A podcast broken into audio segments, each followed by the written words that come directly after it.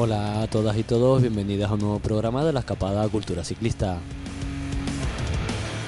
Podcast sobre ciclismo que hacemos desde las Islas Canarias y con el que queremos transmitir la pasión que sentimos desde estas latitudes por todo lo que tiene que ver con el mundo de la bicicleta.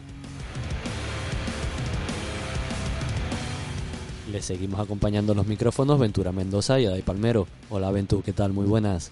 Hola Dai, pues nada, por aquí de nuevo. Sí.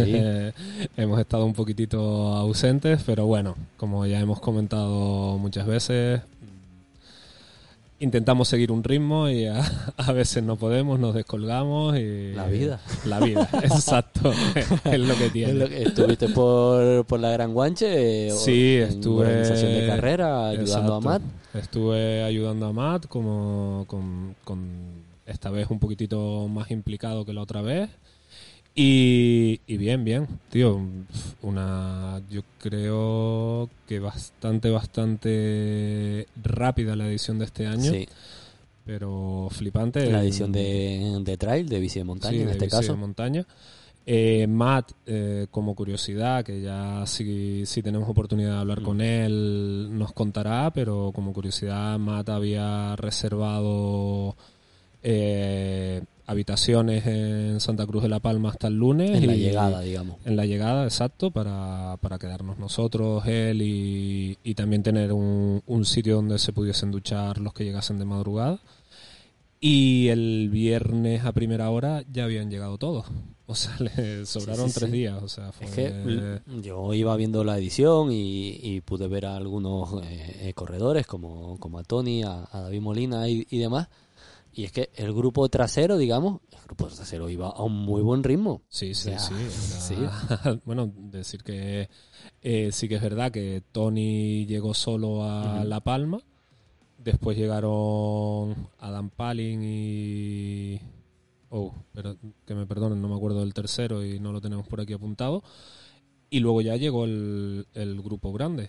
O sea que prácticamente no hubo, como en otras ediciones que veía un reparto por varias islas y, y demás. podías no, no, ver no. puntos en todas Mm. las islas. No, no, este año la verdad que el pack fue fue casi conjunto y eh, es verdad que, por ejemplo, yo hablé ayer con David y, y, me, y hablamos justo de esto, que él dijo, joder, es que fueron muy rápidos, dice, porque si hubiesen habido a lo mejor 60, 70 corredores, yo creo que no hubiese quedado el último. No, no, no. Dice, que- porque yo- Es que es eso, David entra el último a, a meta, digamos, llega último también a la, a la última isla, a La Palma, pero es que va a buen ritmo. No, no, O va sea, a buen ritmo que, y no, hace. va y yo se lo dije, digo, La Palma la hizo brutal porque eh, hizo el quinto mejor tiempo en, en La Palma. Ujú.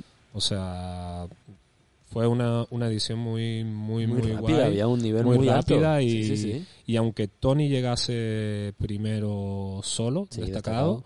eh, tuvo que sudar porque realmente No, se lo ocurrió eh, mucho, se mucho para- y para los otros y los otros no no frenaron y, y este Adam que fue el que quedó segundo eh, perdió el barco a, A La a Palma. Palma por nada como le pasó el año pasado a Joaquín David y al mismo Tony por Ujú. 10 minutos Sí, sí. escasos o, o menos o sea que, que nada con ganas ya de Hablaremos con, con Maldo, tenemos pendientes, de, además de tenerlo con nosotros. sí sí En, a ver, si en las próximas semanas se, Se se viene por, por la y- isla. Sí, sí, sí. y, Y hablamos con él y- directamente. Igual este no es el último programa del año, porque Sí, sí, sí, sí, se nos pueden nos acumular, puede habían parado, pero se nos han podido acumular un par de ellos seguidos. en principio este es el último, pero Mm, podemos dar sí, no, sorpresa. yo creo que, que No- saldrá, si cuadramos entre festivos y demás, yo creo que alguno cuadramos antes, Sí, de, sí, antes de acabar el ah, año. Y publicamos nada más, nada más Sí, grabar. sí, sí, y listo. Así que Ujú. bien, bien, bien. Sí. Y nada, y en cuanto a noticias últimas, la verdad que deberíamos de hablar un poquitito sobre ciclocross, como hacemos siempre por estas fechas, Ujú. pero la vida de nuevo nos ha hecho que no podamos seguir todo lo que quisiéramos Eh, sí. la, La, temporada, temporada, de ciclocross. que está en pero- marcha, pero también tenemos ahí un programita pendiente, no el ciclocross de, mm, de grandes ligas. de grandes ligas, profesionales, pero... sí un ciclocross más cercano, sí que en las, en las próximas fechas tenemos ahí un programita ya pendiente y apalabrado. Sí, sí, ese, ese es otro de los que puede Pueden- o no caer, salir, pero, pero sí, si no es para lo que queda de mes, para, para enero seguro que tenemos nuestro especial ciclocross para seguir con la, con la tónica. Total, y total. un poco la noticia que ha causado revuelo en las últimas semanas, sí, revuelo en las redes sociales sobre todo, Sí, yo, esta- yo esta creo, semana. dentro de sí, dentro de, del mundillo de la aventura, el bikepacking y la ultradistancia, digamos, es eh, Specialized, que ha saltado ahí a la palestra porque cierra lo que sería su programa de embajadores o como lo quieran llamar. Y, y bueno, le terminan contrato, un montón de gente que tenían, pues no sé, como eso, de, de embajadores con sus bicicletas y, y demás Sí, por el exacto. mundo. Gente que tenía contratos, la, esta nueva profesión Sí, que ha surgido a raíz de las redes sociales, de que algunos llaman influencer, otros embajadores, sí. pues, pues nada, Specialized al parecer ha decidido Cerrarlo. meter tijera y cerrarlo y sin y, de un día para otro. Y de últimamente, o sea, tampoco en el sentido de que la noticia salta o se hace más conocida con, con una eh, con una ciclista embajadora Sí, que ella decía que llevaba llevaba ocho años en Exacto. este programa con Special y demás, o sea, que es algo que sí, nos parece de, de ayer, pero, Pero no, pues, no, no, esta lleva- ciclista llevaba ocho años lleva trabajando como embajadora para, para la Exacto, marca. exacto. Eh, bueno, opiniones hay de todo. Hay Yo tengo la mía pagada, Aventura. ¿Tú Sí. tienes tu bici pagada? Yo mías, Pues por suerte, sí. Ahí no hay. Debo otras cosas, pero bici no. No sé, eh, sí, pues es que yo creo que se ha causado revuelo más a lo mejor por las formas, ah, se quejaban de que bueno, que si no se lo habían dicho con tiempo, que si cierran de un día para otro y, y no sé qué, pero al final es como un trabajo cualquiera, que Sí, te han despedido, lo- digamos. Exacto. Básicamente. Te han despedido, te, han- te lo han la- con, te lo han dicho con 15 días de antelación, un poco más. Sí, Pues, yo he, hablado incluso con, con gente de península, de tiendas y tal, y, y al final es la, la sensación que tienen todos, que finalmente el- mm, las grandes marcas van a empezar a recortar por algún Se sitio anunció un y, descenso en las ventas y- de bicicletas. Sí, exacto. y Y, es lo que hay. y es lo que hay. Y al final, eh, quieras o no, el trabajo de marketing creo que está ampliamente hecho por, la, por las grandes marcas. Sí, Que yo sí, creo sí. que si hablamos de Specialized, Specialized hoy en día No necesita... poco marketing necesita Hmm. Siendo una de las más de las marcas que más vende. Habría que preguntar, habría que estar atento si, por ejemplo, eh, eh, la El Wilcott, que también está con Specialized, también Le preguntaremos. Le- Le sí, preguntaremos sí, sí, si tal. Hombre, saltó en, en ciclistas americanos realmente. pero la El Pero yo me imagino. Ah, vale, es cierto. Claro. No, sí, sí, cierto. Claro, claro. Cierto, y es a lo mejor dentro de nuestro mundillo más conocida y, y demás. Pues sí, la verdad que la él no, vamos no a he visto que, que haya puesto nada. No, Ujú. no sé. y- Yo eh, tengo una propuesta, Aventura. a ver. Este tema, pues tampoco, no sé. No- nuestra opinión es que no- tenemos la bici paga. Pero oye, es que puede generar un debate interesante. Yo estaba pensando, no y le dije antes de, de empezar a grabar, le dije a Aventura, oye, te voy a proponer algo, te lo propongo en cuando estemos grabando. Sí, sí, aquí me ya tienes en ascuas, ¿eh? porque no me ha dicho Eh, nada el jodido. Yo haría un recopilatorio de noticias del año, como puede ser esta, ¿vale? Un poco expectativas de, de lo que se anuncia para el próximo año y llamaría a nuestro experto en temas de redes sociales, marketing e influencer y, haría un programa especial. mm, No sé si cada final de año, por ejemplo, se lo hay que ahora nos, nos escuchará y él nos responderá. Y es decirle a Franco Chone que analice un poco el- la situación a final de año de cómo ha ido, las noticias que se han generado y las expectativas para, para el Pues, siguiente año en temas de, pues eso, de, Yo, de yo me marketing. apunto, de- yo me apunto porque además Fran, Fran me acompaña con una birra, no como tú, así que se lo dejamos ahí. se lo dejamos suelto. caer y yo creo que puede estar Eh, entretenido, pero eso, para hablar de, de este tipo de, de cosas un poco más... Sí, hacer más así de- nuestro, de nuestra barra de bar que, Sí, sí, que sí. empezamos con él que y la hicimos y en verano, pues trasladarla a lo mejor del verano, hacerla, no sé, yo creo que como recapitulación anual Pues sí, sí, y sí. cada yo- final de año yo creo que- un especial de, yo qué sé, si de, un- de un rato, lo que, lo que nos salga. Yo creo que Fran mm, se, se meterá, lo terminaremos metiendo en nómina entonces. Sí, no, no sé, yo creo que, que puede estar... que Eso puede sí, estar Fran, igual cerramos contrato sin avisarte. ¿eh? sí, sí, sí, sí. Pues bien, bien, bien. Me parece buenísima la propuesta y, y, vamos, interesante. Pues, Y así a- tratamos todos estos temas que, que Sí. puedan surgir y previsiones para el año que viene, que esperamos al año que viene, no sé. Pues hacer sí, algo sí. así ameno. Pues mira. Además, pues, es el típico época en el que todos los programas sacan sus su resúmenes anuales, Navidad, pues sí. y demás. en vez de sacar las 10 mejores bicis del año, Claro, los- claro, las claro. 10 mejores amortiguaciones y tal, Recopilamos pues, noticias y, Pues y le bien, damos y hablamos bien. un poco de lo que ha sido el sector, de lo que se esperaba y, y demás. Pues yo lo veo, yo lo veo, yo lo veo, yo lo veo clarísimo. Bueno, Así que nada, Fran, en cuanto escuches esto, nos, nos nos escribe porque Vamos, a, tampoco de- te vamos a decir nada, ¿vale? vamos a dejar que lo oigas primero y a luego ser te una prueba a ver escribimos. si nos escucha. Nah. Bueno, nada, sabemos que nos escucha. Eh, y, y nada, para el programa de hoy, hoy este programa es únicamente como hacíamos antes, a través de, de audio. No Sí, tenemos vídeo. ¿Por qué? Porque nos hemos ido a la calle. Nos Exacto. hemos ido a hacer un exterior en toda regla. Hemos hecho un programa punky Sí, donde los sí, haya, sí, vamos, pues, faltaba el skate. Sí, Exacto. teníamos invitado que teníamos hablado hace tiempo, lo habíamos anunciado, nos habían preguntado por él en varias ocasiones, eh, por unas cosas o por otras que nos comentará, no lo habíamos podido grabar y esa persona ha venido a pasar unos días a, a Tenerife, hemos quedado con él, hemos cogido una grabadora, hemos cogido dos micros, nos hemos ido a donde estaba, nos hemos sentado en la plaza, en, una banquito, plaza, en, la el banquita. banquito te esperamos. En el banquito nos vemos. Y ahí que hemos estado hablando un buen rato con él, en, en este caso en el municipio de, de Lorotava, en el, sí, en el norte de Tenerife, y Sí, nos sí. hemos ido a la calle. Que ha sido toda una aventura porque no nos esperábamos, no conocíamos la, la Orotava en Navidad y nos hemos Sí. visto apabullados de tanta gente que había por las calles, Sí. pero han montado una ruta de Belénes en la Orotava y, y nos cogió por sorpresa y vamos. Pero bueno, ahí estuvimos, buscamos un sitio tranquilito.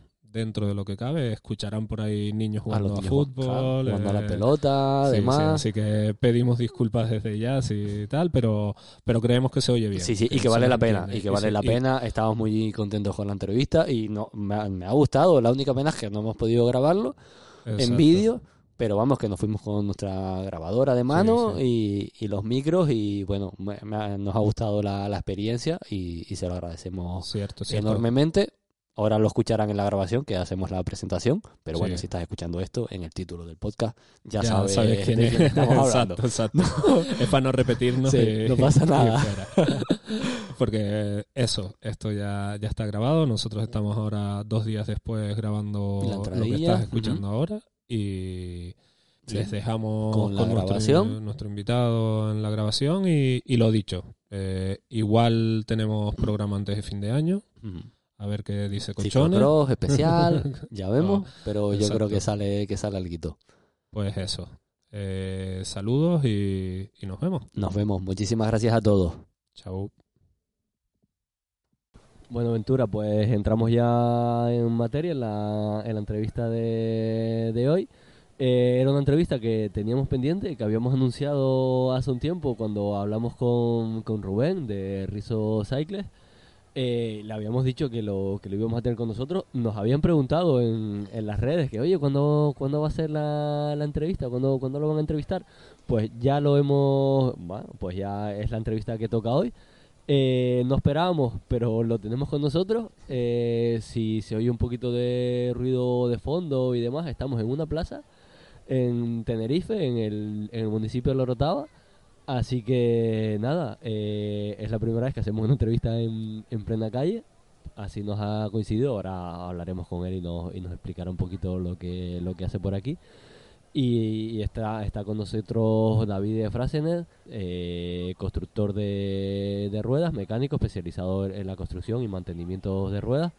Eh, hola David, ¿qué tal? Muy buenas. Hola, ¿qué tal?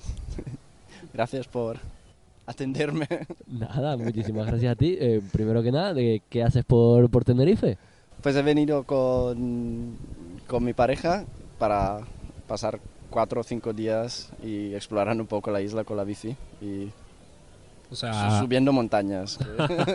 otra no te queda aquí, en Tenerife es así. O sea, que te has venido con, con la bici la tuya o Sí. alquiler. Hemos traído nuestras bicis de Barcelona en las maletas, en el avión y tal, y estamos aquí con nuestras bicis.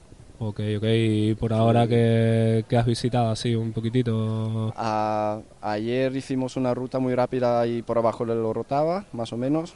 Bajamos hasta la playa y volvimos por arriba, digamos. Y hoy fuimos al Teide, subimos al Teide. Ok, ok. Entonces. un día espectacular. Sí, No ya. una nube. Total, total. Estábamos hablando antes que, que han tenido suerte porque creo que una semana antes.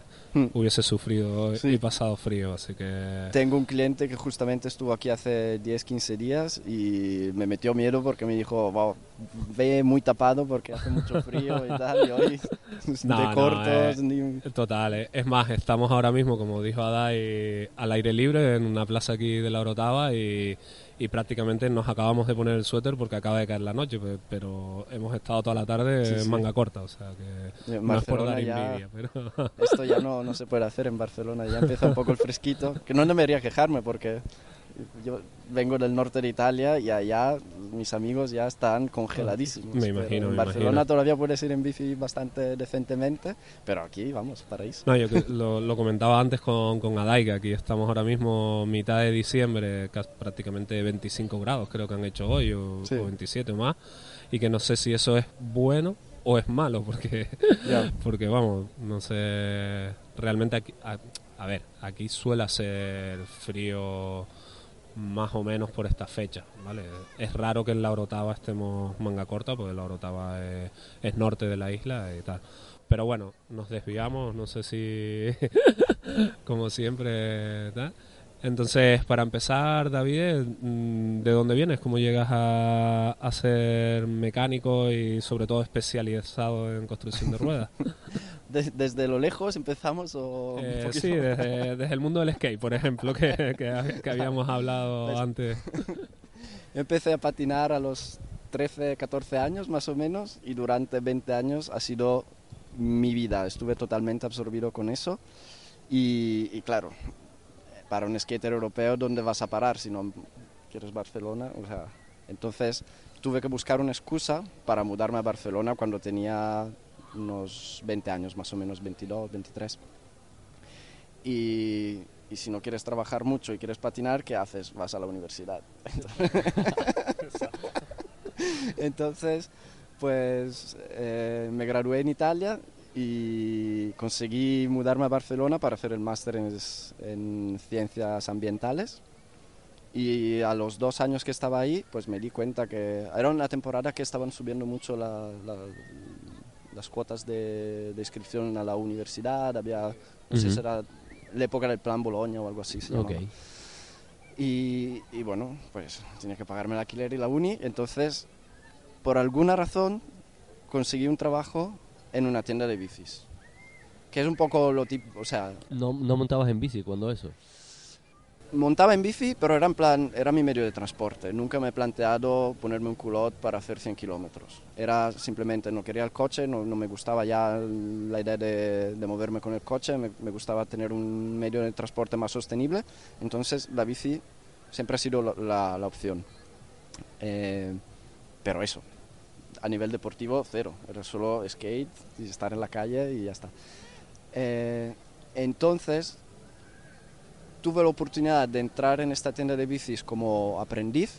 Yo le dije, me presenté ahí porque eran amigos de amigos y le dije, mira, yo puedo venir aquí todas las horas que tengo libres, gratis, al lado de vuestro mecánico hasta que vosotros me digáis que estoy listo y entonces empezar a cobrar. Y fue muy guay porque aceptaron, obviamente. porque al final estaba ahí que 10, 15 horas a las semanas de gratis. Eh, y nada, al mes realmente, como el sábado estaba, me pasaba ahí todo el día, empezaron a pagarme. Y pasó que el mecánico se, se marchó y ah, nada, no sabía absolutamente nada de cómo se tienes que comportarte en una tienda, en un taller, tal. Era una tienda bastante de barrio, ¿eh? muy relacionada con el mundo de las fixie, entonces mecánica relativamente sencilla. Y pues nada, me quedé solo en el taller y, y ahí trabajando, creo que fueron cuatro años en total. En esa tienda había un chico que, que montaba ruedas que venía cada día y se montaba tres, cuatro juegos de ruedas. Eran ruedas muy sencillas porque eran ruedas para fixie, entonces eran pues el típico buje, siempre era el mismo buje, mismo radios y misma llanta, ¿no? Pero en aquel entonces era una opción interesante porque o te encontrabas las ruedas de fixie estas de 90 euros con perfiles de aluminio imposibles, malísimas, o ya se pasaba a ruedas para pista que en la calle duraba, la gente que las llevaba le duraban dos semanas. Y yo me miraba a este chico y decía, pero vaya trabajo de mierda, ¿no? me, parece, me parecía súper aburrido. Y un verano acabó eh, viniendo por la tienda un chico que se llama Martin, que es, es un constructor de ruedas que está en Londres, Arcane eh, Wheelworks, que es muy amigo mío ahora. Y claro, él ya montaba muchas ruedas. Y gracias a él vi un poco lo que era realmente el mundo de las ruedas, que no era solo meter cuatro radios y dar tensiones y no, y vi un poco el universo que está detrás de esta disciplina. y empecé a, pues me flipé, como me, me, me, encantó. Entonces él me explicó cómo montar mi primera rueda, al día siguiente volvió a Londres y desde ahí fue empezar, cogí el sitio, el sitio del otro chico que venía a montar ruedas, entonces estaba en la tienda las ocho horas normales mm, trabajando como mecánico y cuando cerraba la tienda me quedaba en la tienda montando yo las ruedas. Y fue una base como de aprendizaje súper importante porque lo guay es que montando siempre las mismas ruedas coges una sensibilidad que es interesante porque te das cuenta que cada aro es distinto, ¿no? Te da, hay pequeñas diferencias, ¿no? Aunque sea el siendo, mismo modelo. Eso, siendo el mismo modelo, la misma gama. Aunque sea siempre el mismo aro, pero te ves, cuando llegas a, claro, a tensiones elevadas de, de los radios, pues es el, el, el, propio aro está sujeto a ciertas, a ciertas fuerzas que, que, que hacen visibles a nivel microscópico, ¿eh? Pequeñas diferencias de, de, que se da la densidad del material, pequeños defectos que hay, que luego igualmente la rueda sale perfectamente utilizable. Pero te das cuenta, porque igual hay unas ruedas que la montas en 40 minutos y una que tardas 10 minutos más porque, hostia, ahí hay algo que... Una rueda sencilla de esas de fixie, digamos, se monta en 40 minutos. Sí, se montaba rápido, se montaba rápido. Sí, sí, radios de 2 milímetros. No, no, no, me, no, me, parece rápido, o sea, y, joder, lleva su tiempo. O sea, claro, es algo que no me, no me planteo cuánto, cuánto tiempo puede llevar montar, montar una rueda, claro, no, no me lo había planteado. Sí, o sea, lo, una lo más estas... sencillo, 40 minutos. Sí, sí, 40, sí, sí, sí. sí. Eh, teniendo ya los radios, digamos, cortados y preparados. Sí, todo a su medida, claro. Ahora, que no que... Un, una rueda que monto ahora, yo que sé, un perfil de carbono, una rueda ya un poco más cara, pocos radios y tal. Entre una cosa y la otra estamos casi en dos horas. Porque... Eh, una, no, no una. el juego, digamos, una. no la pareja, sino una. una. Porque soy un poco maniático y entonces me gusta, por ejemplo, cada rueda que monto, le, la, la, acabo, pongo el fondo de llanta, le monto una cámara y neumático y cámara, la dejo con presión, la dejo colgada uno o dos días y la retomo. Y la recojo, la, pongo otra vez en el centrador, miro otra vez las tensiones. Si lo he hecho todo bien, saco el neumático y lista. Pero muchas veces, o sea que no lo hago muy bien, eh, no, puede pasar que con ciertos radios pierdes un pelín de tensión ¿no? se estresan un poco, se dejan un poco, eh, bueno, pierden un poquito de tensión, entonces tienes un poco que, digamos, rectificarla. Seguirá centrada perfectamente, lo que pasa que quieres añadirle un extra de tensión, igual pierden un 3-5% de tensión, no tanto. Pero bueno, lo haces y, y de esa forma también me gusta hacerlo con la cámara porque como ahora todo el mundo lleva tubeless, te aseguras también que el fondo de llanta está bien pegadito y te ahorras problemas de montaje de tubeless después. Entonces sí, un par de horas son necesarias. Yo yo es que creo que, bueno, llevamos creo que 10 minutos de, entrevista y, ya estoy flipando porque no, o sea, acabas de decir, por ejemplo, eh, cortar los radios. O sea, yo, en mi mente tenía que, el radio venía una medida y, y, fuera, pues vamos. Tú puedes comprar los típicos radios aftermarket, o sea que vas a la tienda de bicis y compras la cajita de 20 o 50 radios y vienen una medida. Ok. Pero claro, yo monto, no sé si debería decirlo, pero monto unas 350 ruedas al año. Eh, y la gama de radios que uso, yo uso, no sé, 10 gamas de radios. Cada rueda tiene sus medidas de radios y esta medida nosotros que lo intentamos hacer decentemente, digamos que trabajamos con una tolerancia de largo de radio de un milímetro. Eh, entonces, claro, no puedo permitirme, o sea, aparte que no tendría espacio suficiente para tener, todas, las medidas, todas las medidas de todas las gamas de radios. Y luego a nivel también económico es imposible. Entonces, una de las primeras inversiones que hice fue comprarme una máquina que, que sirve para cortar y roscar el radio. Eh, entonces mi proveedor de radios pues me hace unos radios que digamos tienen una parte de la parte final, que son unos 5 centímetros más o menos, en los que yo pueda jugar. Entonces el radio me llega a 310 milímetros de largo y tengo hasta 270 para cortarlo. Y claro, con esto ya te haces, hoy en día que va todo en 700 casi, te haces ya el 90% de las ruedas. Claro, pues Entonces yo compro de 1500 en 1500 esos radios y, tengo ahí unas cajas que son más o menos como, imagínate una caja de zapato de 10 kilos llena de radios y saco de ahí y voy, cada, cada rueda voy cortando. Claro, pues si te pones a pensarlo, realmente depende de, de la llanta, del perfil de la llanta y, luego también el buje que, que montes. que, imagino que también varía la longitud donde, donde hay que meter el. Claro, cambia la flanja, cambia la distancia entre las franjas. Entonces, hay estas variables Luego hay unos programas, lo que haces tú cuando montas una rueda, lo primero, yo hago cursos, ¿no? Entonces, la gente que viene a hacer cursos flipa muchísimo porque se esperan y son la mayoría son mecánicos, ¿eh? O sea, mecánicos que ya tienen sus tiendas y tal y, digamos no son novatos, es gente que más o menos sabe lo, lo que va la cosa.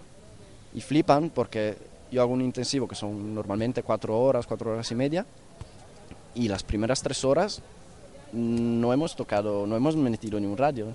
Es todo medir, explicar bien por qué lo mido de esa forma, medir la franja del buje, medir la, distancia, medir el, el, RD, se llama, el, Effective Rim Diameter, que es, digamos, es la distancia, el diámetro de la, de la llanta desde donde apoyan las cabecillas. Okay.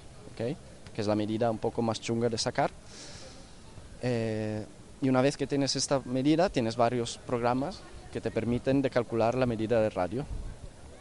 Y una vez que tienes esta medida, lo mides todo otra vez. Para asegurar. Para asegurar. y, y, nada, y entonces es cuando preparas los radios, los cortas y entonces puedes empezar a montar la rueda. Ok, ok. Eh, no, no, te digo, es curioso porque yo, yo por ejemplo, no sé si Adai eh, ha montado, montado no, mandado a montar alguna rueda o porque es lo típico, siempre compras la bici entera, luego compras la rueda ya montada y, a ver, hay gente que evidentemente quiere su rueda montada, pero yo creo que bueno, mentira. Yo las últimas ruedas mías que eran las, las de carretera, bueno, vinieron montadas ya de, de dónde, pero pero evidentemente elegí el buje, que era un eh, potenciómetro, un power tap. Sí. Ah. Sí, sí, de la, de la época de, cuando yo montaba en bici. total, total. Y esa sí, pero claro, ya, ya vino montada de fábrica. Era, ¿Qué marca eran mis ruedas que se me acaba de ir ahora? Speed Six, ¿no? Speed Six, okay.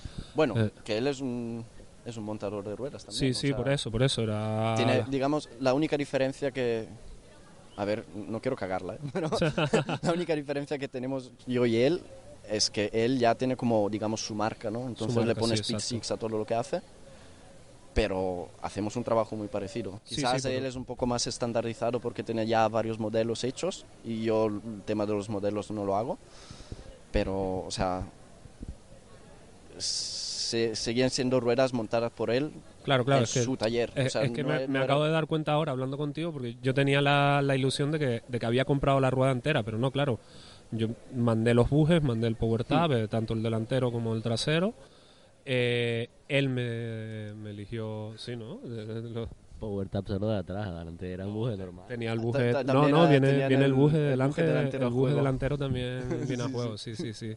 Mandé la pareja de bujes y creo que los radios lo- los eligió él y, y me vino, claro, y me llegó la rueda ya montada, pero no tenía en la cabeza de que, de que había sido un montaje.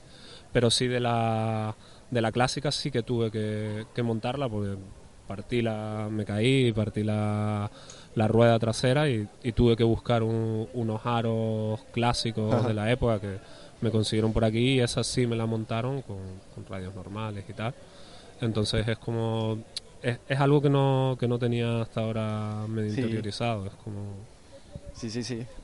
hay, de hecho, hay mucho, eh, muchos clientes que se compran bicis en la tienda y lo primero que hacen es poner a la venta de segunda mano las ruedas nuevas que vienen de la bici Claro. y me dicen, montamos algo. Porque se dan cuenta, o sea, hay ciclistas que se dan cuenta que como es una de, después del cuadro es el componente más importante, es donde más... Hmm, Y normalmente en una bici que te compras montada, digamos, es donde flojea un poco. Siempre miras que sea el cuadro, carbono Claro. bueno, el grupo, un D2, un lo que sea, un etap. Y luego siempre eh, el precio de la bici varía en función de las ruedas que tiene. Que, mm, Hay- hay rueda- nunca hay- llegas al precio Hay acorde bicis para... en las tiendas que son, yo que hay bicis de 5 o 6 mil euros que vienen con ruedas que realmente Sí. son las Mavic de 150 Sí, euros. ¿sabes? sí, sí. Y, claro, es como... Aparte, bueno, el lado, digamos, la coherencia del montaje, que, bueno, lo dejamos. Pero es también como una rueda así, con estas ruedas, ¿le vas a sacar de verdad todo el provecho? ¿O podrías conseguir algo, mm, sabes, unas sensaciones... Claro, eh, hombre, ahí yo creo que también entra un poco en juego el- la subida de precios tan grande que han tenido un poco las bicicletas, que efectivamente antes con 6.000 euros sí tenías unas ruedas decentes en la bici, ahora con 6.000 euros, 5.000 euros tienes una, una rueda prácticamente de- del Mm. montón, como, como comentas. Ahí sí, eh, juega un poco la inflación que ha habido, la burbuja tan grande en el, en el mundo de la bicicleta en, en general. Eh, eh, yo también te quería preguntar, em, tú trabajas, digamos, eh, con diversos proveedores Sí. eh, de diferentes marcas de, de aros, de bujes. Sí. Eh, eh, eh, le haces, digamos, un asesoramiento al cliente personalizado en función de lo que quiere, lo que necesita. Oye, pues yo creo que este tipo de rueda o este tipo de correcto. aro, un poco cómo, cómo funciona. Si No, alguien se pone en contacto contigo, ¿cómo Mira, cómo más funciona? o menos el proceso. A ver, a mí me gusta idealmente tener unos protocolos, pero me doy cuenta que el trabajo que hago, los protocolos sirven para no usarlos. O sea, mi idea es que el cliente me, me contacte y normalmente yo le hago una serie de preguntas, 5 o 10 preguntas, y a raíz de ahí yo le hago un presupuesto. Ujú. Eh, y ese presupuesto para mí es la mejor opción que él, de ruedas que él pueda tener, basándome obviamente en mi experiencia. Seguramente Ujú. hay otros montadores que le montarían algo distinto. Eh, pero bueno, estás contactando a un artesano y creo que si contactas a un artesano es que estás buscando su punto de vista, ¿no? Porque si no, vas Sí. a la tienda y te compras unas de T-Swiss. A raíz de ahí, yo lo que hago idealmente es, si aceptas ese presupuesto, pues tiramos adelante. Si no, eh, pido un depósito de 50 euros porque cada presupuesto y cada, mm, digamos, cada, el tiempo que le dedico a la Claro. comunicación con los clientes es tres veces más que el tiempo que le dedico al taller. Entonces, si realmente el cliente está interesado, pues yo estoy dispuesto a gastar mucho tiempo, pero también quiero que el otro, ¿sabes? Como no me gusta la idea de, mandar presupuesto sobre presupuesto y luego dejen de contestarme, ¿no? Es como cobrarme. mm, eh, Sí, sí, cubrirme sí. un poco, ¿no? Porque al final Al final está, es trabajo. O sea, al final es eso, es que hacer un... lo de las dos, ro- do- dos horas para montar una rueda es realmente, a veces, es dos horas de montaje de rueda y Pero de cinco horas de eso. conversación con el cliente, ¿sabes? Eso, ok, claro.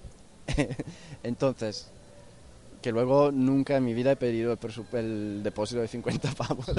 Pero bueno, que, Pero se- bueno, que sepan que si quieren segunda opinión hay que, hay que aflojar. También hay que decir que normalmente el primer presupuesto lo, lo- se acepta y va todo bien.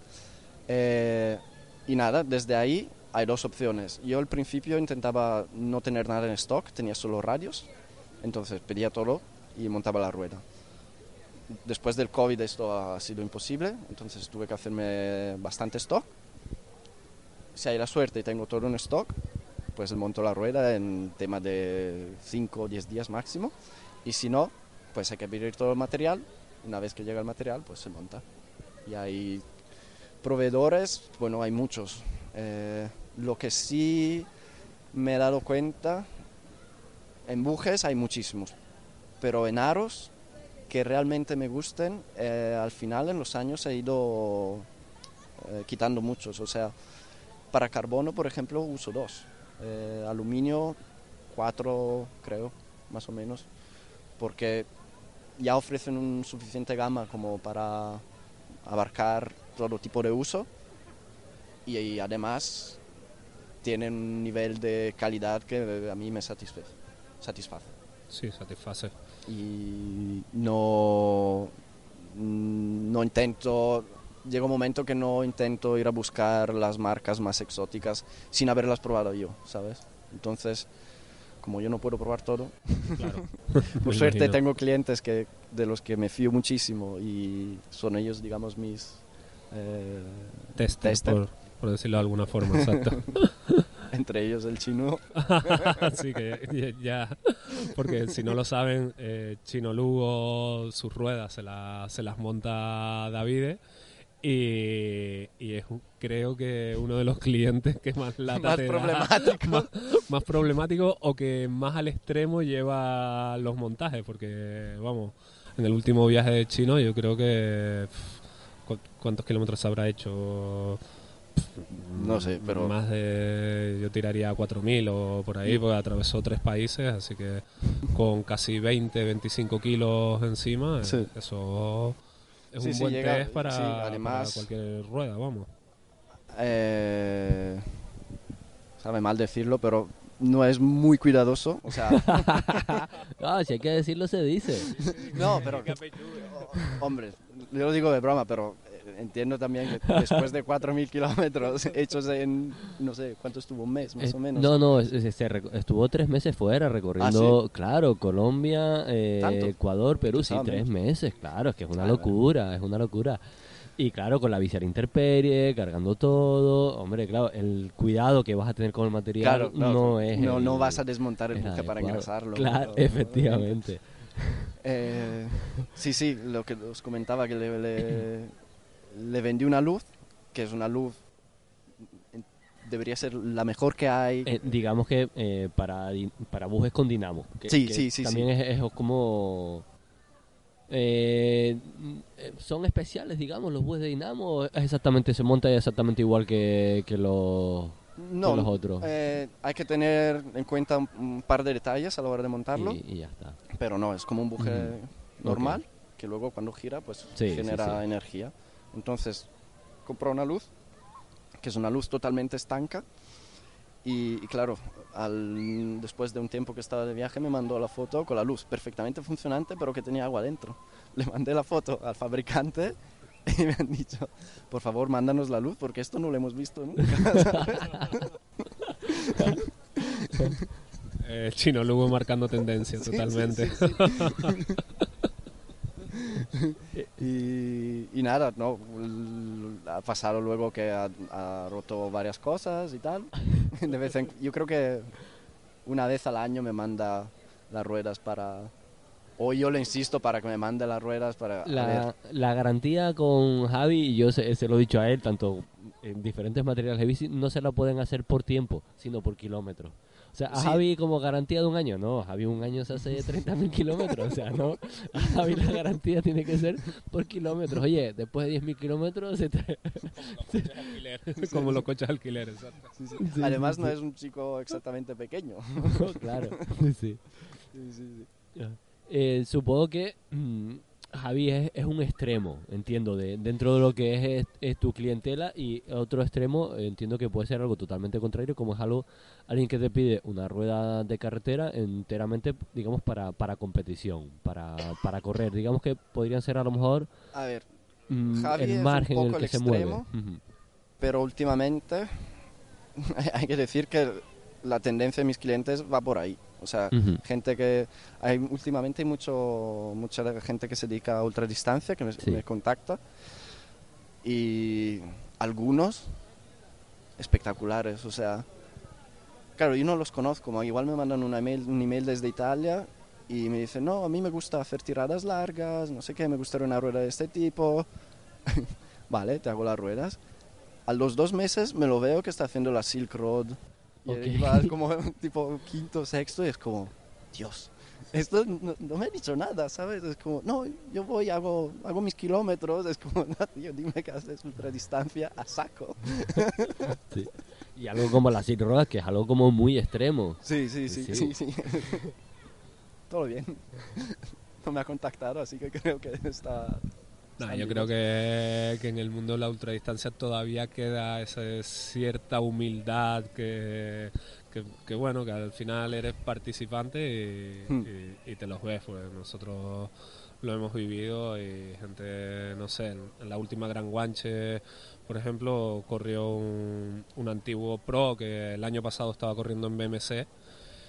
Y yo no lo conocía, me presenté y fue como, hola, ¿qué tal? Soy Brent, eh, soy americano y tal, pero, pero en ningún momento me dijo quién era. Ya, Luego Matt me dijo, no, este el año pasado corría en BM6. Cuando miré el palmarés, eh, había ganado un prólogo del Tour de Francia, corrido tres Tours de Francia, dos Giros de Italia, no sé cuántas vueltas de España, eh, subcampeón de Estados Unidos de crono, y es como... Y, y en ningún momento te dice, te dice y eso, todavía ¿sabes? le quedan ganas, ¿no? De ir en bici.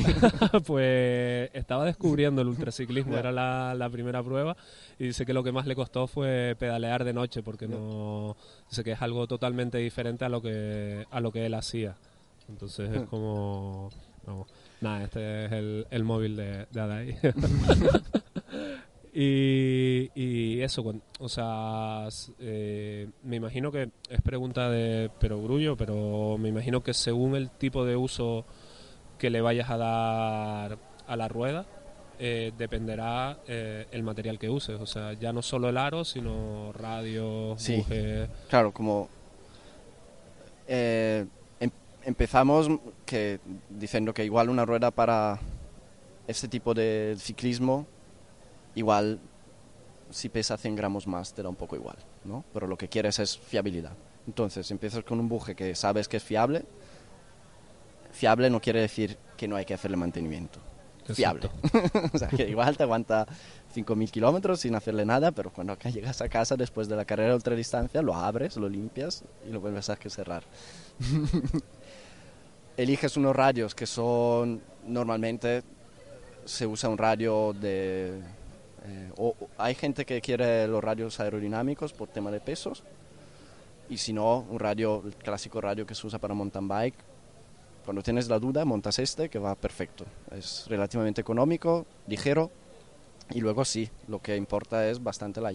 Desde mi opinión. ¿eh? Hablamos siempre de, de, de Sí, mi sí, punto claro, de vista claro, claro, que- eh, evidentemente. lo, lo poco que yo he entendido en los últimos años que hago ruedas. Y sí, la llanta marca un poco la diferencia. Eh, por tema de anchura, ¿no? dependiendo del neumático que le vas a poner, y luego también el nivel de, otra vez, de fiabilidad. ¿no? Y, y más o menos esas son las cosas un poco, que- un poco que, sin volverte loco, en buscando, buscar de, de quitar mucho peso. Pero el tema del peso, cuando usas material de calidad, aunque pesa un poco más, o sea, resultará más ligera, una, una rueda re- resultará más ligera que una rueda que, que compras en la tienda, más o menos. ¿eh? Claro. Entonces, eso. Luego en la ultradistancia me piden mucho los dinamos, por el tema de viajar, de pedalear de noche y poder cargar las cosas mientras pedalean. y diría que poco más. La suerte de los ciclistas de ultradistancia es que normalmente son ciclistas expertos y saben que van a destrozar las cosas. Entonces, si algo pasa, que por suerte mm, no es usual, no, nunca te encuentras el cliente que se vuelve loco porque ha pasado algo, ¿no? Pero esto también es una gran ventaja. Normalmente esto pasa con clientes poco expertos que a los dos días, no, me ha pasado esto, no sé, es como, no sé, ¿Qué quieres que te haga? he pinchado. bueno, Hombre, pues, pues sí, sí. Y, y eso, mm, o sea que ahora mismo el, el cliente ultradistancia es, mm, es uno de tus... La cosa rara es que yo siempre he pensado que me parecía que según el tipo de ciclismo que yo hacía, venían los clientes. O sea, en las redes sociales se veía que iba un poco en mountain bike y me entraban ruedas de mountain bike. Yo normalmente hago mucho más carreteras, algo de vez en cuando con algún amigo en gravel, muy poco mountain bike. Ultradistancia nunca he hecho en mi vida, obviamente, pero bueno, últimamente sí me está pasando esto. Me imagino, me imagino que también... Creo que también Debido es, al auge es- que... es- es un nicho que, que la, la industria del ciclismo esto no está ofreciendo nada para ellos. Entonces, eh, claro. como, como hace 15 años, si querías una rueda de fixie para llevarla en la calle, tenías que hacértela, o como los BMXero, que casi todo el mundo se hace sus propias ruedas, pues en el ultradistancia hay que hacerte la rueda. Sí, claro, es que si quieres una rueda con, con buje de dinamo, no, el mercado no te la va a ofrecer. Claro, tienes que comprar tú el buje y, hacerlo, sí. claro. Eh, aparte de esto, eh, David, eh, tú también has llegado, has llegado a, a trabajar eh, para diferentes, como servicio técnico, digamos, de, de diferentes marcas. Sí, Eh, si no estoy equivocado, una de las eres servicio técnico de, de Embe en, en España. Y Sí. Embe, digamos, son una de las ruedas más deseadas sí. por el, por el gran público. ¿Cómo llegas a, a Embe? ¿Cómo llegas a, a ser servicio técnico de, de ellos? Pues yo tengo un gran amigo que es Matías de Legor Chicli. Y bueno, él creo que no necesita presentaciones. es alguien que tenemos pendiente de, de hacer una entrevista en la construcción de cuadros. Nuestra, nuestra serie de Frame Builders y, y creo Y- que vete preparándote, Legor. Y claro, él desde hace años colaboraba con Embe. En aquel entonces había una, digamos, el encargado en Europa de Embe. Era muy cercano a nosotros, venía mucho a Barcelona y tal. Y, le conocí, le hice unos trabajos muy locos. El típico tío que me escribía la- el, ju- el vi- el jueves, me escribía, hoy te llegarán unos aros y unos bujes, a ver si mañana por la mañana los podemos enviar. vale. Eh, y a, a raíz de eso, pues me introducieron, cambiaron muchas cosas dentro de Enve y tal. Entró a trabajar un comercial que, se que, que lleva todo España y todo Portugal. Y ese comercial insistía mucho para que necesitara, para que necesi- porque necesitaba alguien que le llevara eso, el servicio técnico, que le llevaba ciertos marrones que él Ujú. podía solucionar. Y yo, como yo siempre lo hice de una forma no oficial, pues desde que entró él lo hemos, digamos, establecido un poco más con cuatro reglas y desde entonces, pues todo lo que no entra en garantía, pues me lo pasan a mí. O algunas cosas, urgencias o tiendas en España que quieren montaje, tiendas de Enve, o sea, tiendas clientes de Enve, que quieren algún montaje que Enve no ofrece, pues me mandan los aros y yo le hago los montajes, yo que sé, algún buje específico o cosas así. Yo entiendo que vas a decir que sí, pero ¿son tan especiales la- las ruedas en B? O sea, ¿valen lo que, lo Yo que creo que cuestan, digamos? Yo o sea, que es sí. que todo, a todos nos gustaría tener unas unas ruedas en B. A nivel de calidad, igual me eh, voy a tirar las piedras en los pies, como se dice.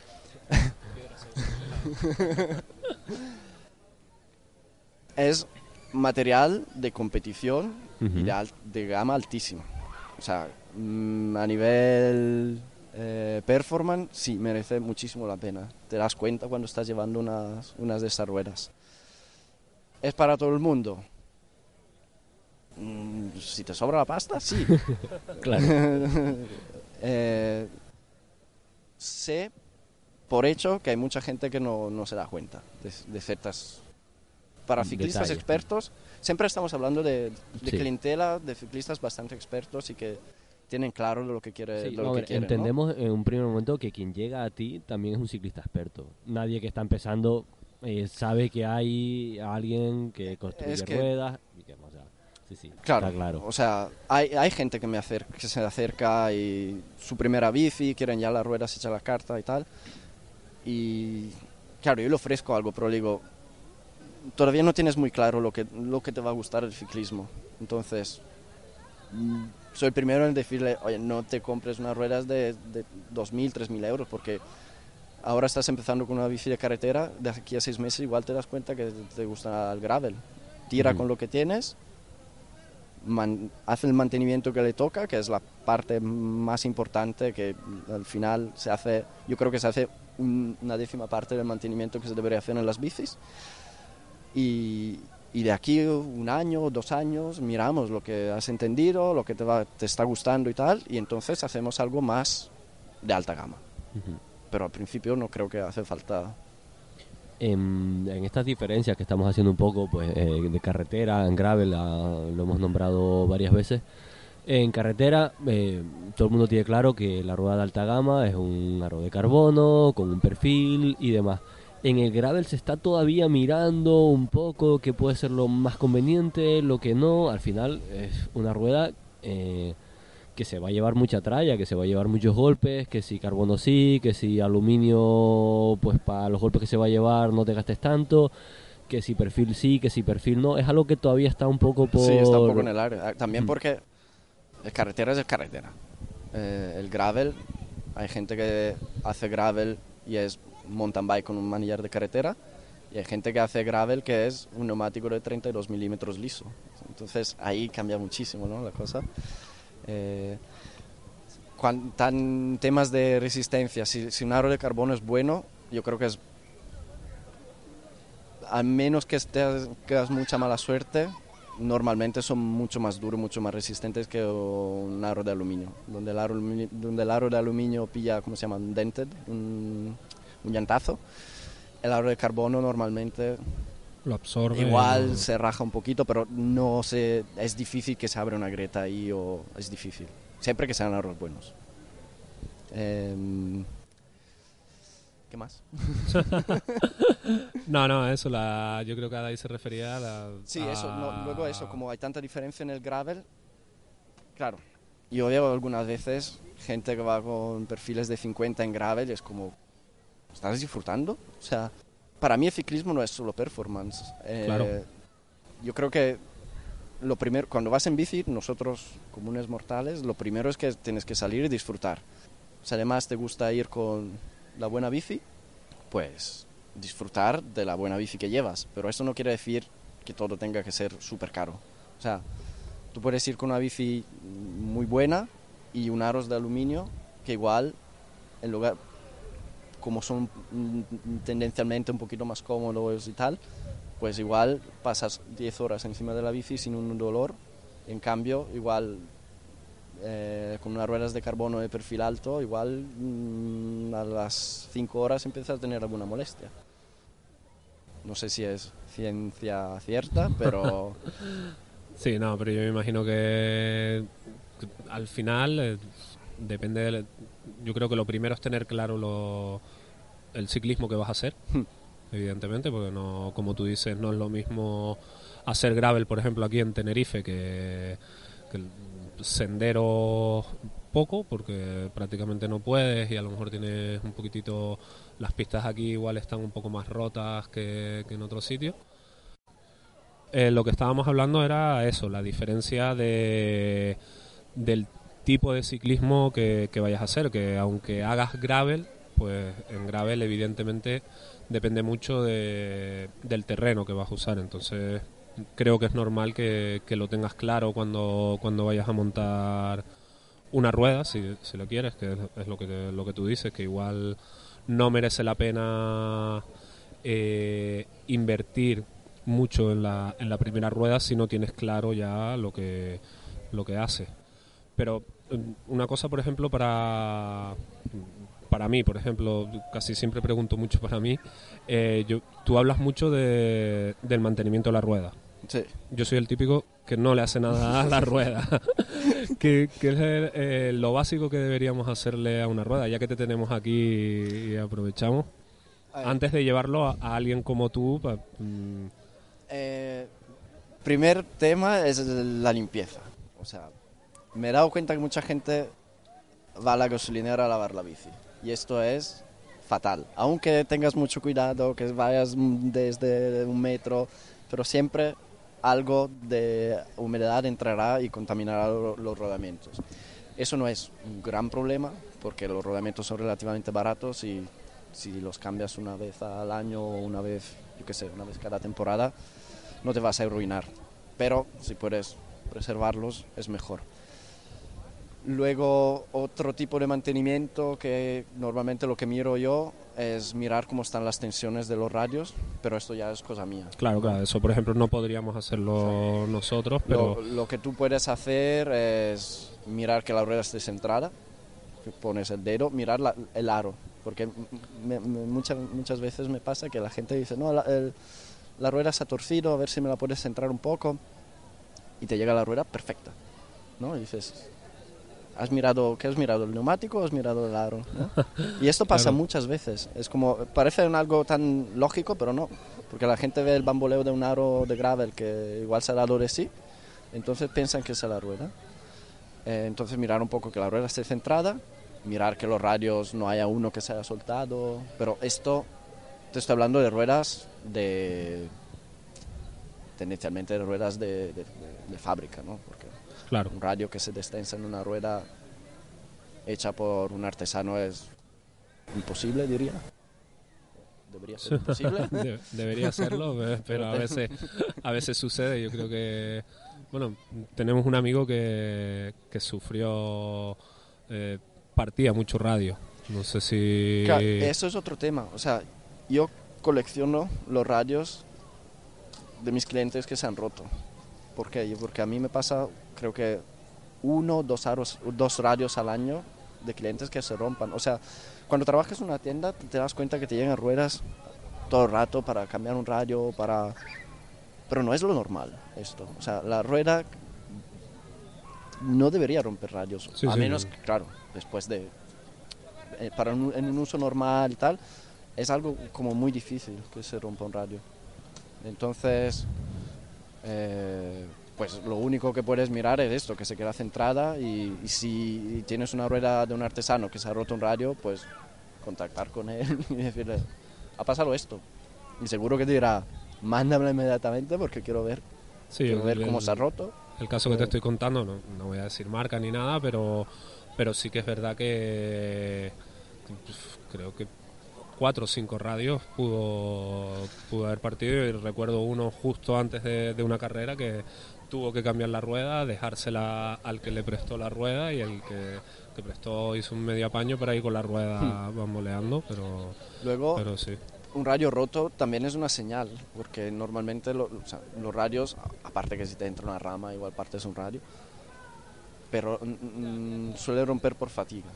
Entonces, si rompe uno y la rueda ya tiene unos años, igual es el momento, porque hay que decir esto también, dentro del mantenimiento de las ruedas, sobre todo las de alta gama de carbono que llevan tan pocos radios, eh, puede ser que cada dos, tres, cuatro años sea normal de coger la rueda, desmontarla, radios frescos, mantenimiento del buje y vas a tener una rueda nueva de nuevo. Pero hay O que sea, hacerlo. cambiarle los radios. Sí, sí, ok, sí, sí, ok, sí, sí, ok, sí. ok. Es, es importante. Vale, vale, vale. O sea, lleva más mantenimiento una rueda de alta gama, digamos, que una rueda normalita, de Claro. todas, O sea, siempre depende del uso, ¿eh? todas. O sea, si, si tú Sí, le das un sí, uso esta- intensivo, rueda- Estas ruedas de alta gama, digamos que es un. Básicamente es un uso de competición. sí, ¿no? Al final son kilómetros, es competición. O, o haces, no, pero. pero... yo creo que ya si haces, empiezas haciendo 10.000 kilómetros al año, tú tienes que darle este mantenimiento. O sea, yo me estoy dando cuenta con mi, con mi bici, sea, ya llevo, este año creo que ya llevo cuatro o cinco cadenas cambiadas. Sí. Es como, Claro, si usas las cosas. Claro, pero la cadena como que, que la miramos más fácil, ¿no? Que pones ahí el, el tal, a ver, le llega, le queda un, le queda media vida, no, va, venga, pues la cambio. Es pero un radio, o sea, Claro, por ahí es- es fatiga el de, tema. de una rueda, eso nadie, Tú, no el- sé, el- yo eso eso, no lo he visto nunca. mm, O sea, no lo he visto nunca, no lo he hecho nunca porque no sé, obviamente, porque no, no entiendo. No lo vemos. Eso no no, porque no. O sea, a mí me, me- me- claro, me, me viene gente, mírame los radios a ver si están bien. Es como, yo puedo mirar que las tensiones estén bien. Si las tensiones están bien, puede ser que los radios están bien. Pero no te aseguro que yo, tú salgas de aquí con la, la rueda y a, a las dos semanas rompas un radio, porque si ya tienen tiempo, ¿no? Eh, Claro. Mm, Microscópicamente no vas a mirar el radio o si, sea, no, no si puedo- tiene... ni- ni- Sí. Aunque quisiera, no, no, lo- no lo ves. Claro, ¿sabes? claro. eh, vamos. No, no, pero yo me estoy dando cuenta que, que yo lo hago mal. Vamos. yo creo que eh, miedo tengo de, de mirar los rodamientos de mi buje. O sea, yo a los clientes que hacen, que hacen muchos kilómetros, yo les recomiendo de llevarme la bici, no sé, a principio de temporada, a final de temporada. Y Muchos kilómetros es a partir de 10.000, 12.000, sí, 14.000. luego, claro, si es un- No, no, por- una persona de lo digo por 60 saber, kilómetros. claro. Y luego hay gente que son destroyer y hay gente que son muy cuidadosos. Yo, como anécdota, y por este, esto de la fatiga de las ruedas y demás, eh, y fatiga de las ruedas no, pero no sé, eh, luego hay como marcas o algunas ruedas que tienen fama de, de que du- duran, que son para toda la vida, que nunca les pasa nada. Hmm. Y yo he de decir que yo me fui en una carrera, me fui recto contra un muro, no entré en la curva, me fui recto contra un muro, con la rueda delantera contra el muro. Y partí el cuadro, un cuadro de alta gama, y yo seguí con esa rueda, pero yo creo que ni la Claro, centré. todo el golpe lo ha subido el cuadro y la rueda. pero, pero tan tranquilo, ¿eh? Yo creo Claro. que estuve dos años más con esa rueda, pero, pero sin problema ninguno. Sí, sí, sí, sí. Puede ser, puede ser. Muy, muy curioso, porque ya te digo, es como algo, yo no sé si igual seguramente habrá oyentes que, que, que le echen más cuidado al buje, que, que re- realmente lleva rodamientos y al final eh, creo que siempre nos preocupamos de lo que es el, el, el bottom, el, pedalier, Sí. vamos, que al final es lo que sacas, pero mm, el, el buje es algo que, que, vamos, lo tendré más en cuenta. Ahora, si algún día empiezo, vuelvo a montar en bici, lo primero que haré es darle un repaso no solo a, a cadena, pedalier y tal, sino también tendré en cuenta eso, pues, porque vamos. Es tan fácil como sacar la rueda, girar y si notas como arenilla o un ruido un poco más, ¿no? ahí hay algún rodamiento que está mal. Vale, escucha. Que eh, igual no, no, ¿sabes? Sí, no te igual yo te- no, no te perjudica la, la salida, ¿no? Pero bueno, ahí hay algo que no está muy bien y es mejor Sí, sí, arreglarlo. la- a la larga... Bueno, mentira, yo eh, recuerdo en, en, en una de, las de las vueltas eh, a Tenerife que hice, eh, una de mis ruedas mm, giraba poco y, y nuestro jefe de filas es, es mecánico también, era Joaquín David, al que hemos entrevistado aquí, y me dijo, tráela un momento, la engrasó rápido y de repente aquello volvió a funcionar, o sea que, que sí, creo que, que es bastante, bastante importante. Y volviendo en el, en el tema de bujes, por ejemplo, eh, hay mucha diferencia de, de marca a otra, porque si hablamos de marcas, por ejemplo, creo que todo el mundo mira a Chris King, por ejemplo, que es como Sí. el tope, se, Siempre, se acabamos- nota. Sí, siempre sí, que, que- que me hacen cuatro preguntas acabamos hablando de Chris King, que es como algo como... que es otra marca que es otra marca que- no oficialmente hago el, el servicio técnico. Eh, sí, trabajo muy bien con ellos. Y a ver, para mí hay los bujes y hay Chris King. O sea, Ok, todos los bujes que encuentras en el mercado, por bueno que sea, lleva rodamientos industriales, ¿no? O sea, hay la marca que se hace el buje, coge un proveedor de rodamientos y le mete esos rodamientos, punto. Chris King va más allá de esto. ¿Por qué es tan bueno? Porque es la única marca que se hace sus propios rodamientos, que es el punto de fuerza. Entonces son rodamientos pensados para ir en un buje de bicicletas son normalmente que lo que haces en un buje es sacas el rodamiento y pones uno nuevo, listo. Los, los rodamientos de Chris King los puedes desmontar, limpiar, volver a... O sea, desmontar no quiero decir sacar del buje, quiero decir desmontar el rodamiento. Incluso puedes sacarle las bolitas y tener los dos aros, Eh, limpiar todo y volver a, a montar. Y te queda un buje como nuevo. Eso es uno de los puntos de fuerza de ellos. Y luego que al ser estos rodamientos pensados específicamente para ir en una, en una rueda, que no está siempre, digamos, en vertical, como se dice, que, se, mm, que puede salir, digamos, de, de la... Pues cuando curvas, ¿no? Sí, Haces de, las curvas, de la, pues... de la vertical, sí. Son rodamientos que están pensados para trabajar también en esa dirección. Entonces, yo creo que se nota cuando llevas un Chris King que eh, tienes la bici que corre, que corre más. Por ejemplo, un pequeño detalle, que si tú abres un rodamiento de un buje normal, no sé, tiene 9, 10 bolas, no sé cuántas tiene. Coges un King, le tiene 25, 30 bolitas, muy pequeñitas. Claro, ¿esto Oh. hace? Que todas las fuerzas se reparten en mucho, mucho, en mucho más superficie, ¿no? Entonces, hace que haya mucha más fluidez, menos estrés y, y claro, aguantan más. Ok, ok.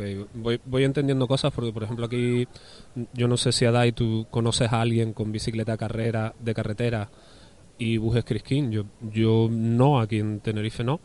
Pero sí es verdad que todos mis amigos que hacen descenso, eh, prácticamente Sí. todos montan Chris King. Y es como. Entiendo que, que una bicicleta de descenso, de, de downhill, eh, sufre muchísimo más estrés. Sí, y luego ahí que buscan mucho el tema de rigidez lateral de la rueda. Entonces, si tú miras un eje de Chris King y miras un eje de un buje cualquiera, es que es el día a la noche. O sea, antes de todo, el- los ejes de Chris King es una pieza única, no tiene un eje con end caps, ¿sabes? Entonces ya esto hace que todo sea mucho más rígido.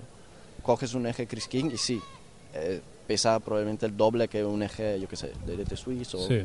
Pero claro, es lo que hace que esa rueda se quede súper rígida des- desde a, a partir del buje, ¿sabes? Flipante. no, no, en serio, es que... Sí, sí, no, se, se trata de eso. O sea, nosotros preguntamos por qué no, por qué no sabemos, siempre lo decimos, y, y tenemos a los invitados para, para aprender de, de ellos. Eh, sin irnos a, a los extremos, por si la gente se quiera hacer un, un poco un poco la idea. Eh, digamos una rueda para una rueda para la gente que mucha gente nos escucha que, que hace ultradistancia, pues un tema que, tratamos a menudo y demás con un buje dinamo, que alguien que quiere, oye, no quiero la rueda más ligera del mundo, obviamente, quiero una rueda muy fiable, eh, que me vaya a durar muchos kilómetros, que el mantenimiento que se le va a hacer no va a ser el, el adecuado. Eh, hay mucho rango, digamos, de, de precios según los componentes eh, Eh, que, que puede que puede haber. La, yo creo que la primera diferencia eh, está si quieres un, un aro de carbono o uno de aluminio. Ujú. Ahí es la primera gran diferencia de, Ujú, de precios. ujú. Luego entre bujes buenos, obviamente, si vas a Chris King son mucho más caros, pero entre los bujes buenos tradicionales la diferencia no es tanta. Ok. Puedes variar 100 euros o algo así. Ujú. Digamos que, yo qué sé, una rueda de gravel normalita, normalita, pero que ya son ruedas excelentes, ¿eh? porque Sí, son sí. aros muy buenos, radios lo mejores que hay, bujes buenos. En- entendemos que todo lo que con lo que tú trabajas ya es de una calidad alta, aunque digas normalita, Sí. y ya entendemos que se parte de una calidad Lo, alta. lo que, lo que siempre, eh, lo que igual no hemos dicho es que normalmente una rueda hecha custom Ujú. a, por, a nivel de, de precio, o sea, una rueda es de 500 euros hecha a la carta, o una rueda de 500 euros comprada, aparte el hecho que una de 500 euros que está hecha para ti, pero en general tiene una, una calidad mucho más alta que una rueda que compras. Ujú. Y también tiene un mimo en el montaje que es diferente a una rueda que compras. Eh, entonces, volviendo a lo de antes, a los precios. Una rueda de carretera gravel suele, a partir de unos 500 euros tienes algo.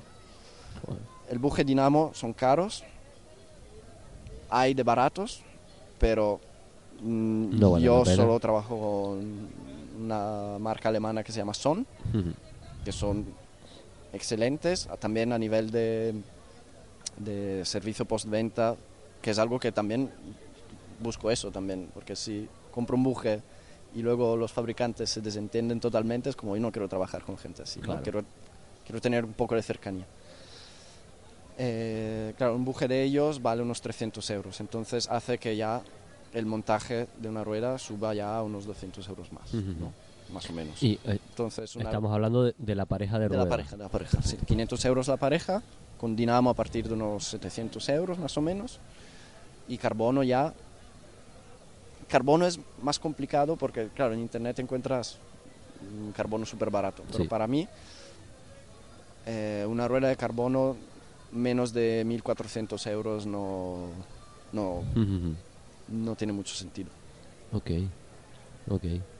Mm. Eh, más o menos, eh, mm, como acabas de decir, mm, los precios de una rueda comercial a una rueda custom tampoco es que, no, no, que no, no, no mucho. cambia Y- muchísimo. Y Igual ejemplo, antes te tirabas piedras sobre tu tejado, pero ahora te las estás recuperando, ¿eh? Porque mirándola Claro, así en perspectiva... A mí, a mí me eh, pasa de montar ruedas de carbono con Chris King y son ruedas de unos 2.000 euros. Y, y es como... Es que no hay mucho más que puedas... Claro, es O que sea- ya es irte a lo mejor, hablando de ruedas comerciales, que no sé si son custom, irte a lo mejor a lightweight o cosas así Ya, ya, no, no extremadamente Luego ligeras. hay una diferencia. O sea, aquí estamos hablando... Porque mm, me he dado cuenta que a veces se hace un poco de confusión. Una cosa son las ruedas montadas a mano, que, yo creo que la, la mayoría de las ruedas que compras en las tiendas, ruedas decentes, estarán hechas a mano. Unas campañolo, no hay una máquina, hay un Claro, señor hay ahí que le está rayando. Entonces, son ruedas hechas a mano. Luego hay las ruedas custom, que son ruedas hechas a mano, pensadas para el ciclista, que para las exigencias de ese ciclista, ¿no? Vale. Sí, que no, no sería una al- campanolo. eh, tendrá sus montadores, pero, Pero no tiene un catálogo. Un catálogo de ruedas que difícilmente puedes salirte de, de ese catálogo de ruedas. Exacto. Oh, ok, ok, entendido. Sí, sí. Y yo mm, no sé si se te queda alguito. Yo realmente yo, yo te digo, yo he aprendido hoy mogollón porque es que siempre miras ruedas, miras miras eh, miras ruedas, pero siempre miras eh, ruedas ya como acabamos de decir, el catálogo. No, no te planteas eso de, de, oye, pues quiero este buje concreto, estos radios concretos y este aro. Es, es difícil que, que, lo, que lo plantees y hoy me estoy dando cuenta que igual... Es eh, complicado. Yo me, yo me encuentro con gente que ese proceso de, de hacerse la rueda custom le da pereza a veces. Es Ujú. como, quiero las ruedas ya, ¿no? Entonces digo, bueno, hay marcas muy válidas y pues puedes apoyarte a ellos, a la tal tienda que vende esa marca, a la Ujú. tienda que vende esa marca, pues comprarlas ahí, ¿no? Es, Y lo que, lo que yo me estoy dando cuenta es que lo, lo que no pensamos es que nosotros vemos al, bueno, al profesional o a quien sea con una rueda que vale 3.000 euros y ay, "Ay, yo quiero esa rueda, qué guay y tal, pero lo que realmente hace eh, David y el rollo de, de las ruedas custom es que esa rueda no es la que a ti te conviene. Esa rueda que le estás viendo, que puede ser, que puede ser que sí, que puede ser que no, pero a lo, a lo que, por lo que yo eh, me quedo hoy es que eh, David te ofrece una personalización dependiendo del uso y las necesidades tuyas como, como ciclista. Y ahí está, eh, yo creo que, que la gran diferencia de comprar unas ruedas de, de catálogo, que pueden ser muy buenas, por supuesto, a unas ruedas custom hechas específicamente para el tipo de ciclismo que Sí, tú vas a practicar. es un producto ligeramente distinto, ¿no? Es- Claro. Todo el mundo se pone súper cachondo con las ruedas de, de los pros, ¿no? Claro, eso, eso es Pero evidente. claro, nadie te dice que igual en un año ese Pro ha tenido 10 ruedas, ¿no?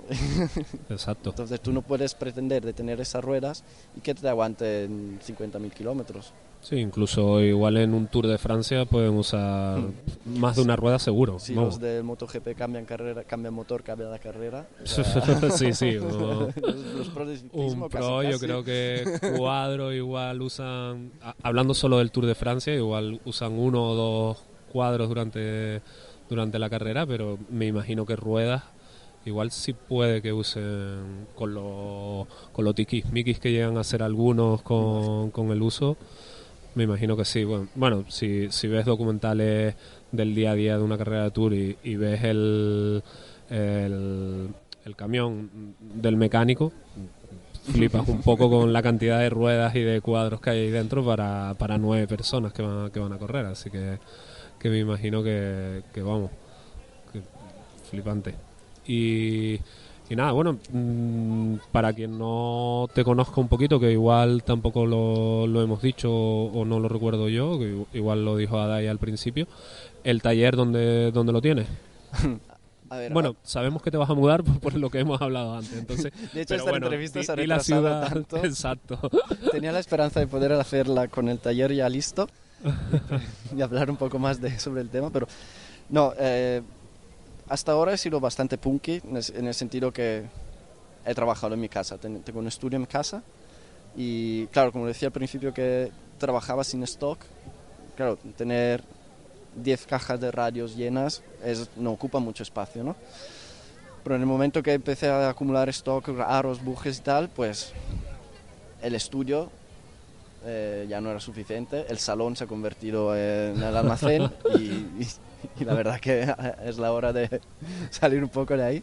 Entonces, hasta ahora he estado en Poblenou, en Barcelona, y de aquí a, yo espero, un mes, un mes y medio, me mudaré a un taller a- muy cerca de casa, que está en una zona que se llama Sagrera, Ujú. Aún- siempre en Barcelona. Aún así, decir que trabajas eh, bajo pedido, se contacta por ti a través de email, redes y trabajas para, para cualquier lado. Digamos, no no hay que ir a tu taller para, para No, hacer no, una no, rueda. no, no. Hoy en día la mayoría de las ruedas que monto so- se envían. O sea, hay contacto por email. Acepto una primera toma de contacto por Instagram porque no hay más remedio, pero no, me gusta mucho comunicarme por email porque que ya llevamos hablando do- una hora y pico y Sí, casi. casi no hemos entrado en el tema, ¿no? Pero eh, hay que explicar muchas cosas. Cuando me gusta explicar muchas cosas cuando hablo con un cliente, entonces el Instagram no, no es, no es la herramienta. No. Por Pues- email se mandan fotos, se explica todo, se queda todo bien organizadito y eso. O sea que si, por, por, e- email. por ejemplo, yo, yo y Adai quisiéramos ruedas, eh, me mandas un email. aparte de, de decírtelo por aquí ahora en teléfono, persona, que, podemos hablar que por teléfono si es hace más fácil, eh, ok, Y- eh, sería eso, sí. mail, Y luego, claro, si, si alguien quiere venir a mi taller, más que bienvenido. claro, claro, eso me imagino. O sea, Incluso que- hay gente, otra vez me tiro piedras en el tejado, que hay gente que solo me contacta para venir a ver el taller. si tengo tiempo, muy encantado de tomar un café y tal. Nada, nada, ten por seguro que la próxima vez que caigamos por Barcelona tenemos un par de visitas pendientes y añadimos tu taller a, a la lista de check, así que, que a ver, o sea que, que bien, bien, o sea, mail, eh, en las cuatro o cinco preguntas que comentabas antes, que sería Sí. la primera toma de contacto y, Y después de ahí, de ahí ya se habla. Y, se bueno, habla y- Sí, sí, sí. sí. Ok, ok. Eh, Si hay que pedir algo muy especial, pido un depósito y ya está. Y el, el tema del stock, eh, realmente, porque esto también lo hablamos con, con Rizo, él creo que le, le pasó exactamente lo mismo, eh, a, ra- a raíz de, de COVID. O sea, Sí, pero como hago un trabajo bastante especial, no me afectó tanto. ok. Quiero decir, el tema de stock, si no me equivoco, era mucho más un problema de grupos, ¿no? sí, era, era lo que, lo que Eh, comentaba Rizo, que, que antes podía pedir a lo mejor eh, un desviador, manetas y tal, y, y ahora ya. directamente no, Ah. tenía que, que decirles a ellos cuánto iba a gastar durante, la, durante Ya. un año. Que a lo Sí, depende un mejor- poco de las marcas. Eh, yo desde el COVID yo he dejado de hacer montajes de bicicletas completas por ese tema. Pero a nivel de ruedas no he tenido tantos problemas. Eh, un poco con los radios, pero como los radios es algo que pido con mucho Ok, sí que... eh, con- con- a tiempo. Antes sí me entregaban en dos meses. Ahora tengo que estar un poco más atento porque hago un pedido y me llega el año que viene. ok. Eso sí. Pero no he tenido problemas de pedidos mínimos o cosas raras. Mm, Vale, vale, vale, Y vale. luego los aros, más o menos, aparte alguna marca, que sé, de Swiss, por ejemplo, que es como una de las marcas más comerciales, sí que es- noté un poco de mm, que tenían ellos menos stock, pero si no, bastante fluido. Mm, Bien, bien, bien. No sé si te, si te ocurre algo o, o tiramos directamente a nuestras dos últimas preguntas, que sabes que son, son clásicas. Una de ellas es ¿cuántas bicicle ¿con cuántas bicicletas puede- podrías ir a comprar el pan a- ahora mismo? O sea, que, que- que se puedan usar, que diga En casa tengo, creo que tengo seis, seis. uh. seis, más una en casa de mis padres en Italia. Ah, pues mira. que es una eh, bici de, que- a pues la siete que le tengo mucho cariño porque fue la, el primer cuadro de Legor. Ah, pues mira.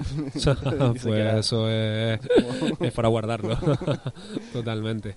Pues se, se coloca. Sí, sí, te- en la parte alta de, de la tabla no, no le ganas a Enola, Enol Costales, que tenía 8 si no, si no recuerdo mal, pero te colocas en la, en la parte alta. También, eh, por cierto, ahora que, que volviste a, a nombrar a, a Lego, haces muchos trabajos también para, para artesanos de, de cuadros, que es otra de las personas que Sí, solemos entrevistar. Mucho trabaja, se las mucho en cosas- contacto contigo también a la hora de...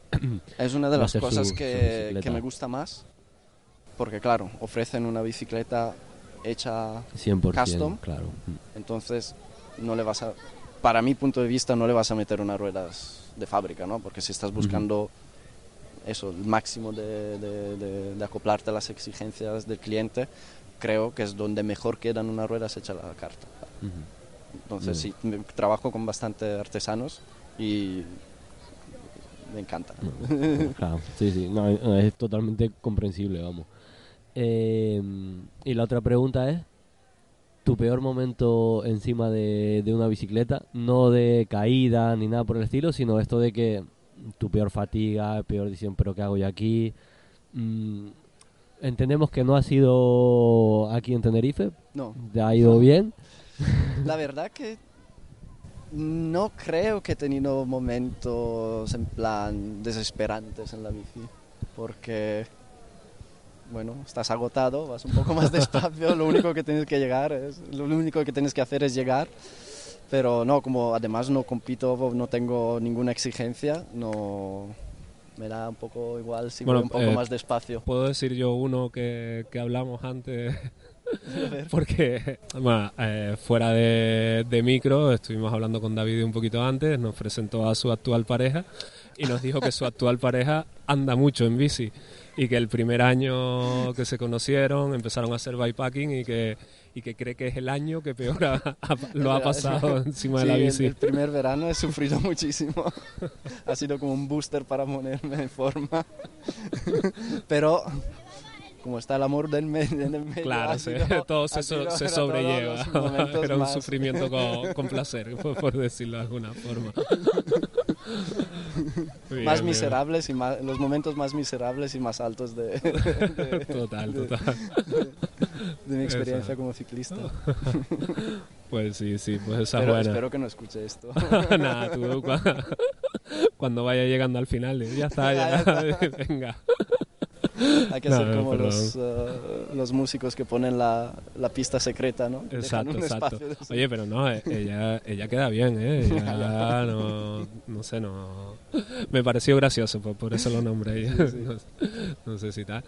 Eh, pues nada, David, de verdad, un placer tenerte con nosotros. Un placer, sobre todo, que nos, que nos hayas llamado estando aquí en Tenerife para, para cuadrar la cita y tal. no es el mejor escenario para tal, pero, pero oye, es curioso, es curioso. Yo creo que deberíamos sacarnos una foto y, subirla. Como, como skater me siento muy a gusto estar en una plaza. Total, total, totalmente. Es que faltan las litronas, pero bueno, para, para que no se nos fuera la, la entrevista de, de, madre, pues hemos preferido dejarlo para ahora, para, después de la, de la entrevista. Pues. Pues nada, eh, lo dicho, muchísimas gracias. Eh, encantado de, de, haber estado aquí, de, haber coincidido. Y, nada, normalmente solemos invitar a todo el mundo a que cuando venga a Tenerife que nos avise que salimos con ellos en bici. Contigo ya estás aquí, no hemos salido en bici, pero hemos, hemos grabado la entrevista. Así que nada, desearte simplemente que, los días que te queden por aquí, que, te vayan muy bien, que, que descubras muchos, muchos rincones, cualquier cosa que necesites. Por aquí estamos y si vuelves en otra ocasión, lo mismo, no haremos entrevista, pero, pero cuadramos días para, para salir juntos. Así que nada, David, eh, encantado y muchísimas gracias de verdad. Gracias a vosotros.